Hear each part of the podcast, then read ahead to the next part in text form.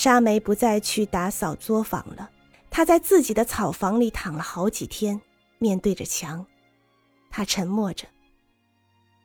只有一次，脸上露出一点笑容，她立刻拿旧上衣的一只袖子把自己眼睛捂住了，但谁也没看见。邻居们甚至都没有到沙梅这里来，家家都有操心事。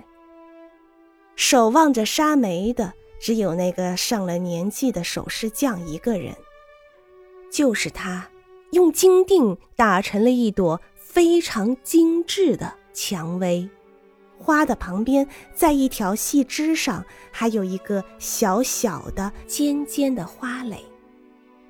首饰匠常常来看沙梅，但没有给他带过药来，他认为这是无意的。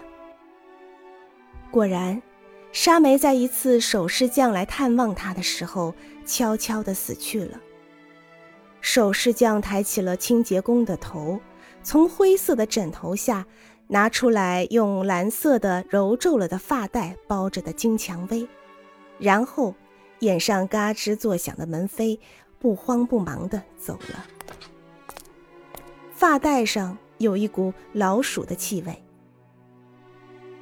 晚秋时节，晚风和闪烁的灯火摇曳着苍茫的暮色。首饰匠想起了沙梅的面孔在死后是怎样改变了。他变得严峻而静穆，首饰匠甚至觉得这张面孔的痛楚是非常好看的。生所谓赐予的，而死却给补偿了。唉，起了这种无聊念头的首饰匠想到这里，便出拙的叹息了一声。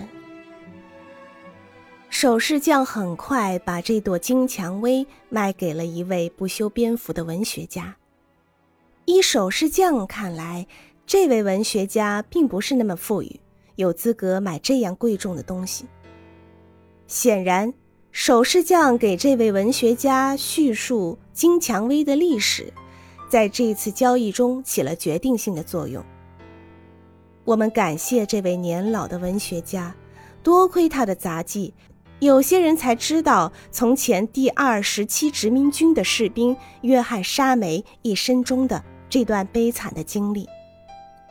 顺便提一提，这位老文学家在他的杂记中这样写道：“每一个刹那，每一个偶然投来的字眼和流盼，每一个深邃的或者戏谑的思想，人类心灵的每一个细微的跳动。”同样，还有白杨的飞絮，或映在静夜水塘中的一点星光，都是金粉的威力。